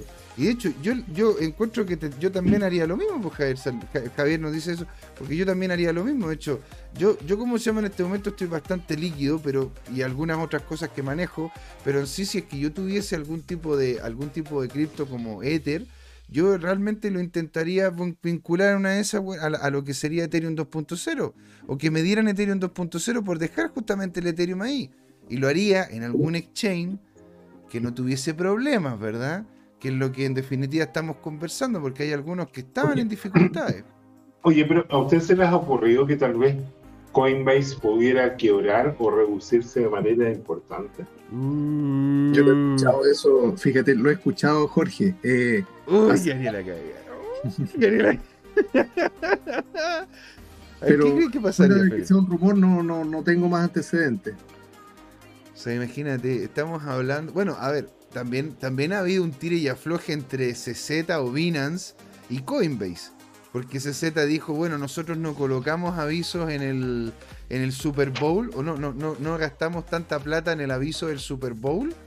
Porque creo que, creo, ¿cómo se llama? Que Coinbase tenía está, bien, pero José, concéntrate. La pregunta es Coinbase. No metas a Binance, después otro Bueno, pero, pero ponte, si, hablamos de, en ese sentido, yo personalmente encuentro que Coinbase está complicada, tiene problemas de liquidez, pues si hay muchas personas que sacaron lucas de ahí. Pues. Pero, pero, o sea, muchas de estas empresas que hemos comentado, eh, algunas exchange también, eh, eh, el problema es cuando empiezan a activar los corralitos, digamos, y, dicen, mira, temporalmente no, no se puede, no, no, no, no vamos a autorizar retiro. ¿ya? ¿Qué, ha pasado en Binance? Pero por otras razones, no por un tema de liquidez, yo te diría que es una sobrecarga operativa, por un tema de, capacidad de procesamiento. pero, pero, pero en temas de crisis, cuando hay grandes subidas o grandes bajadas, la verdad es que, es que los exchanges se transforman en un cuello de botella. Entonces la gran pregunta es, eh, dentro de todas estas fallas sistémicas que están ocurriendo, digamos, que, de, la cual la mayor fue Luna en su momento, y que generó una cascada de liquidaciones o de fallas, que se llevó puesto a varias. ¿ah? Y hay un meme ahí, déjame buscarlo, Se la llevó puesta a varias. ¿eh? Sí. a ver, bueno el, se la llevó puesta toda. Porque, a ver, mira, eh, eh, y bueno, y también lo que pasó con Celsius, pues Celsius también literalmente cortó las transacciones, la sacar y, sacar y meter plata, o sea, y lo hizo, lo hizo por un buen tiempo. Mira, Terra, BlockFi, Real Vision, 3AC, ¿ah? 3, Arrow Capital, Voyager, Compass, Coinflex. Todas esas son, son básicamente las mismas que están en Francia. La gran pregunta ese Celsius va a entrar y la otra pregunta es cuándo va a entrar X. X es este esquema también apalancado, ¿no es cierto?, con este personaje, el Richard Hart, que, es divertido. Yo lo sigo en, Twitter y sabes que el, tipo en las últimas semanas lo que ha hecho es publicar unas fotos de él con unas tenidas eh, muy exclusivas de, marcas, que se yo, Gucci, por decir algo, de 10 mil, 20 mil dólares la prenda, bueno, es divertido. Ah. o sea, el, tipo ya tiene que haber retirado sus fondos y ya tiene que haber hecho mentalmente el cuento de que se, se, va el, el, esquema X, ya aproveché y voy a... Y, punto, digamos. Entonces, eh, eh, el tema de fondo es como dice Felipe, si, queda espacio para, un, para una falla sistémica todavía o no. Porque cuando dicen, mira, para mí el, piso puede llegar a 13.000, o sea, caer de 20.000 a 13.000 es caer un tercio, un 33% corrección adicional, es enorme. Eh, y eso no, está muy de acuerdo, insisto, con el tema de, del capo cripto. El capo cripto dice, bueno, esto puede caer máximo hasta 16.000, que es un 20% más y las cripto restantes tienen que caer un 40% como mínimo. O sea, yo me quedo con esas cifras, fíjate, yo las hago mías. O sea, tú, dirías, ¿cómo se llama? Que las altcoins van a terminar cayendo un 40% más de lo que... Yo, yo, o sea, yo destaco que según el capo cripto, eh, su predicción es que, es, que, es que van a caer en promedio un 40% más de cripto. Entonces la gran pregunta en ese escenario... Esa, es la cosa, si, eso le va a pasar a Bitcoin o es un tema para las altcoins. No, no, no, las cripto. El resto de las cripto, insisto, para él Bitcoin ya en la esencia ya corrigió lo básico y ahora les queda sufrir al resto de las cripto. y mira cómo lo dice, mira, mira, mira cómo se le coloca una, una leve sonrisa maximalista. Oye, sabido, o sea, todos lo ven, pues, no, hay para qué decirlo. Cuando cae el Bitcoin, las otras caen más. Y, bueno, y pasa lo contrario también, cuando sube Bitcoin, las más importantes suben más también. hay, algunas, hay algunas que de hecho se despegan de Bitcoin en más de alguna ocasión. ¿Qué cosa? No lo he internalizado. ¿Cómo, cómo? Que a ti te cuesta eso. O sea, es que hay activos. Las altcoins y shitcoin, tú empiezas, no, pero es que el tema es que el mercado tiene que ser libre y si no, no habría innovación y toda la Exacto, hermoso, hermoso, tal cual, es así. Es así, el mercado es hermoso. Estás, defendiendo, estás defendiendo esquemas Ponzi. No, yo, yo, lo que estoy defendiendo es la libertad de la gente a poder invertir. No, y crear... no, no, no, no, no, y no. Señores, no. es lo que dice la, economía austriaca. Luchito González nos dice desde acá del chat: Hola, estimados. Una agradable conversación acompañado por un más 5% de Bitcoin el día de hoy. ¿Cree Felipe esta semana se valide el soporte? Eh, mira, lo dije ya adelante, yo creo que este es un rebotito. ¿ah? Eh, para mí no tiene mucha explicación, yo creo que eh, hoy día que fue feriado en Estados Unidos, los mercados estaban tranquilos y, se produjo este, este rebotito porque no estaba influido por las bolsas. Pero esperemos a ver qué es lo que pasa el miércoles con la reunión de la Fed y qué anuncian de tasas de interés. Eh, eh, yo, fíjate que yo me atrevería. Yo soy en general alcista en Bitcoin, soy maximalista. Pero yo aprovecharía esta oportunidad estoy tentado a jugarme un pequeño, una pequeña, un trade en short. Ah, eh, eh, porque creo que esperar lo que va a pasar el miércoles, pienso que va a ser lo mismo que pasó el pasado. Uh, a ver, señor, usted está diciendo, ¿usted se pegaría un shorteo, pero ¿a, qué, ¿a qué moneda? ¿A BTC? ¿Se va para abajo? A BTC, sí, pues a BTC. ¿Y BTC cuánto? ¿A cuánto, también, porque si baja BTC van a bajar las botas, claro. pero, pero es más fácil sortear en BTC, por, digamos, en los exchanges. ¿Hasta los 10.000? No, no, es una cosa chica, digamos, yo creo que no sé, podría bajar, a ver, si estamos más o menos los 20.000, a lo mejor 18 y medio, por ahí, eh, pero, pero como, eh, como cosa puntual, pero fíjate, yo, yo, insisto que yo estoy esperando para, para eh, meterle de nuevo, porque yo estoy líquido ahora, pero yo estoy esperando que, que se pegue la capitulación final. ¿Mm? Ya. Pero capitulación final, ¿hasta cuándo? ¿Hasta cuándo? ¿A dónde llegaría? ¿A dónde, dirías tú que llegaría ya tope máximo? Sí, por eso te digo, yo estoy esperando. Mira, yo tengo órdenes de compra escalonadas, desde los 15 para abajo. Ah, perfecto. ¿Ya? Y, y, pero eso es como por si acaso, si se pega el tremendo mechazo, porque no tengo mucha confianza que vaya a llegar a 15. O sea, puede ser 15 y medio. Pero eso cuando lo veamos eh, se va a notar. ¿ah? Si, si, tú vas a ver después un tremendo mechazo para abajo con un alto volumen, que se llama en, jerga técnica un volumen de parada, mm. Yo ahí con confianza, si veo eso, da lo mismo, si están 16, están 17, le meto todo de nuevo. ¿ah? Todo de nuevo, ¿viste? Y Jorge, ¿tú cómo lo ves?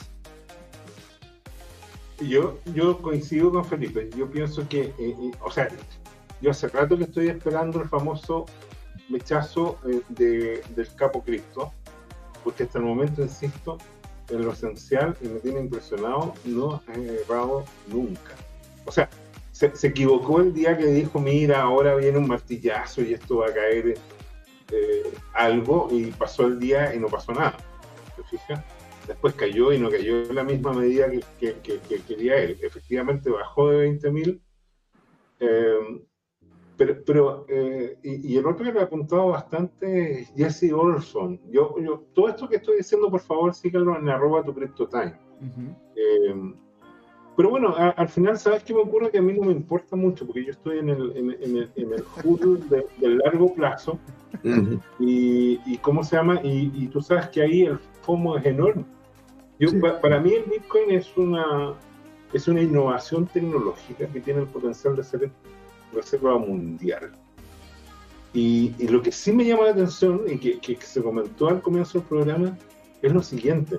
Si es cierta la noticia de Uganda de que tiene reservas de oro por más o menos equivalentes a, a casi lo que hay ahora. O sea, Hoy día hay un mercado valorado de oro de 12, de 12 trillones, de 11 trillones de dólares.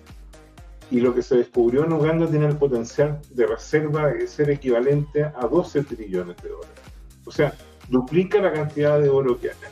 El oro no, es, no tiene una gran aplicación industrial. Obvio que se usa por joyería, se usaba más en las generaciones mayores como nosotros, porque las actuales como que no, eh, el collarcito de oro, los aritos de oro para regalo, yo te diría que están eh, eh, en, decadencia.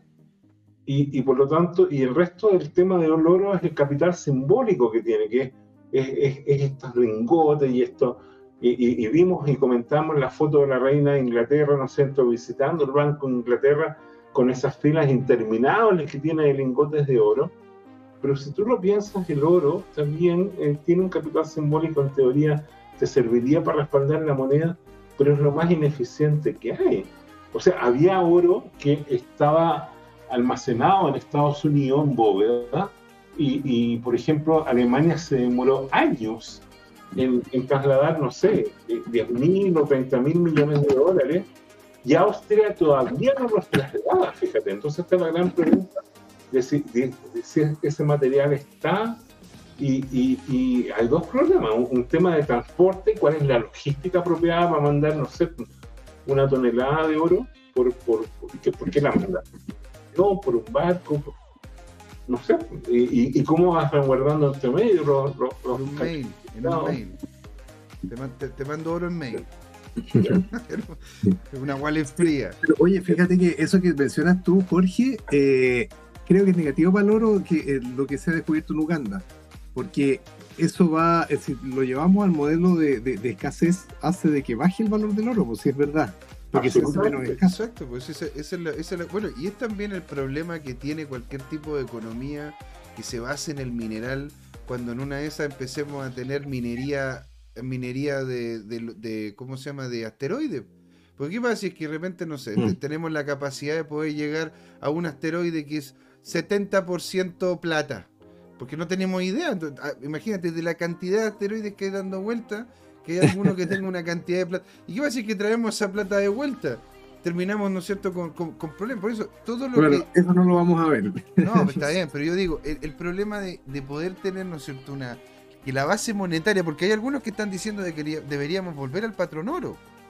Pero lo que ocurre es que cuando tú tienes, ¿no es cierto?, bases monetarias que involucran commodity, el problema es que los commodities pueden, pueden producirse más, pueden aparecer yacimientos como el de Uganda. ¿Me entendés? Porque ah, lo mismo pasaba en, su momento con el valor de la benzina, o sea, la benzina no, perdón, del, del, petróleo, ¿verdad? En Estados Unidos, hasta que se dieron cuenta que, lo, que los Emiratos Árabes, literalmente abajo, abajo ¿cómo se llama? Del, del, no sé, pues de una letrina literalmente de, mm, de, camello, había una cantidad de petróleo que era impresionante. Entonces, ese es el problema cuando basan las economías en commodity. Excepto que tengáis, que, que, hagáis un cartel, como lo que es la, como lo que es la OPEP. ¿Sí? Bueno, vamos aquí un poquito aquí al, al, ¿cómo se llama el chat? El señor Laporta, cuando estábamos hablando del oro, nos comentó, nos dijo, bueno, en procesadores de celular y PC como electrodos en electroquímica y otros usos del oro. Javier Salina, Javier Salina nos comenta aeroespacialmente. Y continúa, cualquier tecnología que requiere alta conductibilidad y cero corrosividad, cero, eh, ¿cómo se llama? O alta reflectancia, reflectancia y los nanofiltros. Esas son todas las utilidades, dicen ahí, de, del oro. Oye, pero aquí el tema de fondo es eh, dos cosas. Eh, primero, ¿será verdad tanta noticia positiva de, reserva de oro? Y si es así, ¿por qué no ha salido ninguna cadena de, noticias importantes? La única que la cubrió es Reuters y el resto son puros sitios así como, si tú quieres, un poquito más más, entre comillas, lo digo con todo respeto, así como más, marginales en el sentido que son más que famosos. Me, me llaman mucho la atención. Sí, es sospechoso. Eh, acuérdate que la técnica más utilizada de los grandes acumuladores, eh, ¿no es cierto?, de, riqueza es esa, de esparcir mm. malas noticias cuando les interesa comprar algo, para hacerlo bajar primero. Mira, interesante. O sea, estáis está colocando encima de la mesa el que ellos literalmente están posicionando una mala imagen del oro para poder hacer que baje, comprar y después decir, no, no, no, lo de Uganda era pura, era puro tongo, era mentira, lero lero. Hay que leer a Wyckoff y a otros viejos que, que han documentado muy bien estas estrategias. Hay que ponerse bien sospechoso cuando hay ese tipo de noticias negativas y también las positivas porque bueno, se esparcen noticias tan positivas porque quieren vender. Mira, ¿qué, otro libro, qué otro libro, digo yo, para ya ir haciendo el cierre, ¿verdad? ¿Qué otro libro recomendarías tú, Felipe? Bueno, yo conozco el de Wyckoff. Eh, a ver, eh, hay otro. Microeconomía de Macro Memorias de un de un trader, algo así se llamaba, era de un, a ver. ¿Una eh, pulga? Jorge la conoce. Jorge la conoce, ¿viste? Yo sabía, sabía. Mira, te reíste, Jorge, te vas a, te vas a, te vas a, te va, te va a caer. una pulga acá con, No, no, pero no, no, si, tú sabes lo que estoy diciendo, pero está bien. Entonces, pero bueno, señores, vamos a ir haciendo ya el cierre del programa, haciendo las 8, las 8 con 2 minutos. Quiero ir haciendo el cierre Felipe, quiero escucharte, quiero, ¿cómo se llama? Escuchar, ¿cuál, cómo, cómo concentrarías lo que hemos conversado? Y si quieres entregar información referente a, si te, a, dónde te pueden ubicar, si quieres ser ubicado. Claro, eh, bueno, te agradezco la, oportunidad. Pueden eh, escribir a mi email, ftutelers.gmail.com. Eh, eh, no sé si tú lo puedes escribir, eh, José Miguel, en el, en el chat. Sí, sí. O, lo puedo escribir yo también? Sí, lo escribo, lo escribo yo acá. Acuérdate que mi, apellido se escribe con doble E al final, F Tutelers. ¿Sí? Ah. Bueno, tú ya me has mandado mail, así sí, que. alguno. Claro. ftuteliers.gmail.com Ahí está, está en el chat. Para que la gente se quiera contactar contigo por alguna cosa. ¿Y cómo cerraríamos este programa, don Felipe? Bueno, eh, estar con, lo, con las antenas bien preparadas, bien, bien, bien eh, eh, apuntadas a, lo, a lo, que está pasando en el mercado eh, para poder actuar en forma rápida y, eficiente nomás. que no, no se nos escape el tren. yo diría esa es la recomendación para los inversionistas y que y no actuar con la guata. Mm. Esa es la cosa. siempre tener, los que les gusta tradear, a mí no me gusta mucho tradear, ¿ah? Salvo que yo vea una oportunidad como la que estoy viendo ahora, que veo una oportunidad de, hacer un corto. Ah. Por, por la situación coyuntural que hay. Ah, porque yo no creo que la Fed vaya a recular ahora por lo de las tasas. la Fed eh, va a permanecer en, el, en, la posición que, estuvo en los meses anteriores, especialmente el último mes. Eh, yo no creo que el, mercado eh, ya haya llevado a precio, eh, porque no se sabe en realidad qué es lo que va a hacer la Fed. O sea, en realidad, bueno, hay, hay, hay, hay varios, hay varios halcones que están, que están hablando fuerte, pero yo personalmente creo que van a terminar ganando. Yo creo que van a terminar ganando las palomas. Van a subir, ¿cómo se llama? la Van a subir las tasas de interés y las van a dejar a lo que estábamos conversando, lo que mostraron literalmente. No se van a tirar para atrás. Ahora hay que ver cómo esto termina afectando, porque tenéis razón, estamos en, un, estamos en un feriado y tenemos que ver cómo el mercado abre, ¿no es cierto?, ya mañana y pasado mañana después de lo que nos digan. Y don Jorge, señor, unas últimas palabras y nos vamos al cielo. Mira, eh, la Fed eh, planeaba vender 35 mil millones de dólares en bonos y vendió menos de 800 millones. Eh, o sea, en teoría, se supone que tienen que apretar la economía y bajar toda esta emisión y no la está haciendo. Y no la está haciendo porque la economía está muy débil. Ahora, todo esto que estamos consignando son cosas que pasan en Estados Unidos a muy eh, gran escala y que afectan directamente a países como Argentina, como Chile y el resto de Latinoamérica.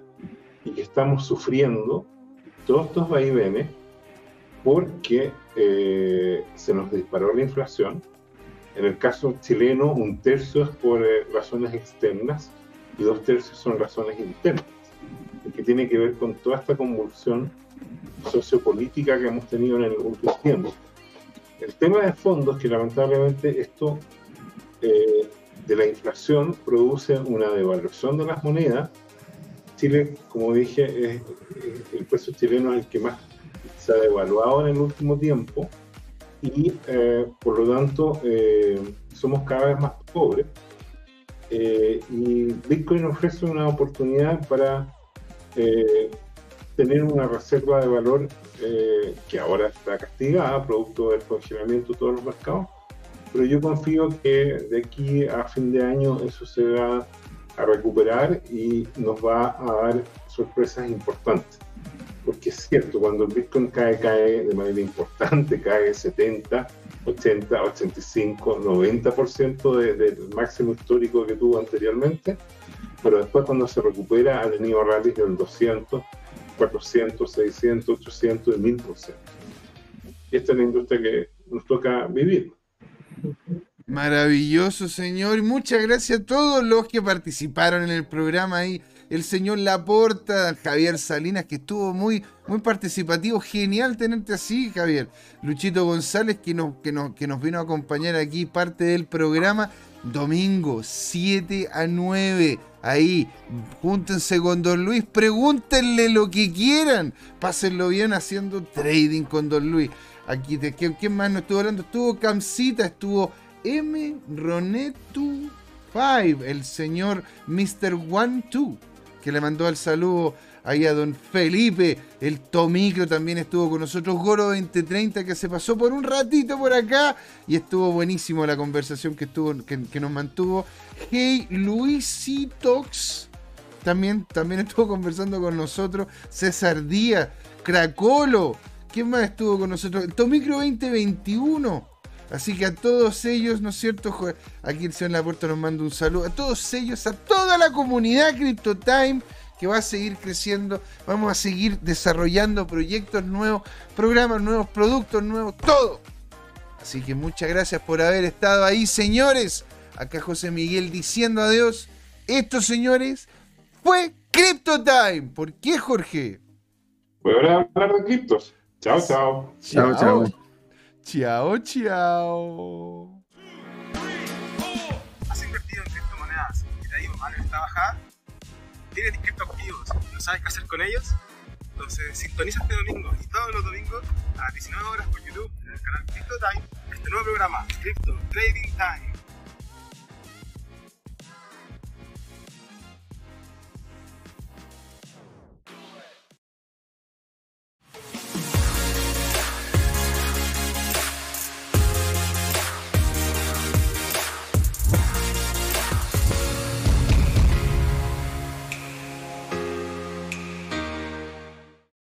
Hola amigas y amigos, antes de irnos les queríamos recordar que esta comunidad CryptoTime la hacemos todos, así que siempre invitados a nuestros canales de difusión en Twitch, Twitter, YouTube, LinkedIn y Facebook. Búsquennos como CryptoTime, con I latina, así, latinos como nosotros. Los esperamos para intercambiar información, hacer nuevos amigos y conexiones en este hermoso mundo del blockchain y las tecnologías descentralizadas. Los invitamos a suscribirse para recibir información sobre nuevos episodios y les mandamos un gran saludo de acá, Jorge Gatica y José Miguel. Nos vemos.